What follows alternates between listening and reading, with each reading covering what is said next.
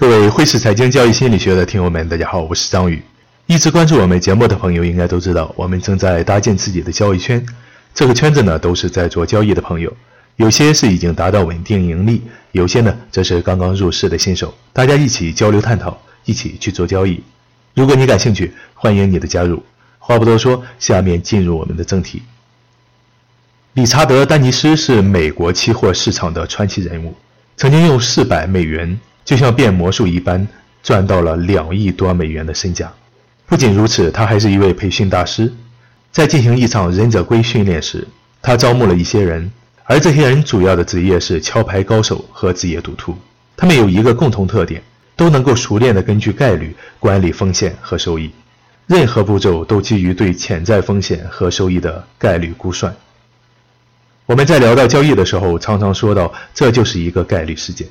这是没错的，因为在外汇市场中涉及了很多的非确定性的情况，所以我们必须坚持以概率思维进行交易，以统计思维进行对行情的评估。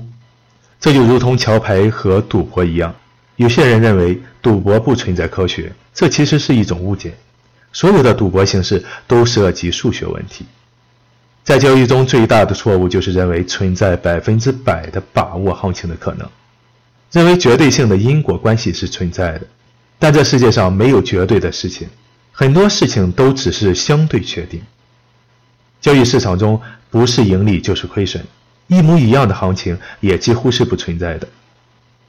每一种做单方式和交易的技巧都存在不完善性，这是由人的有限理性和认知偏差导致。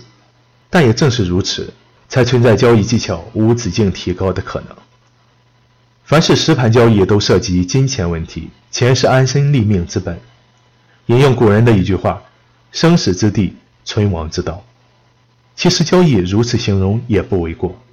正是因为关系存亡之道，所以每次交易都如履薄冰，都像打仗一样，做到知己知彼，知天知地。对于各种优劣条件做好充分估计，考虑到各种影响因素，然后制定交易计划。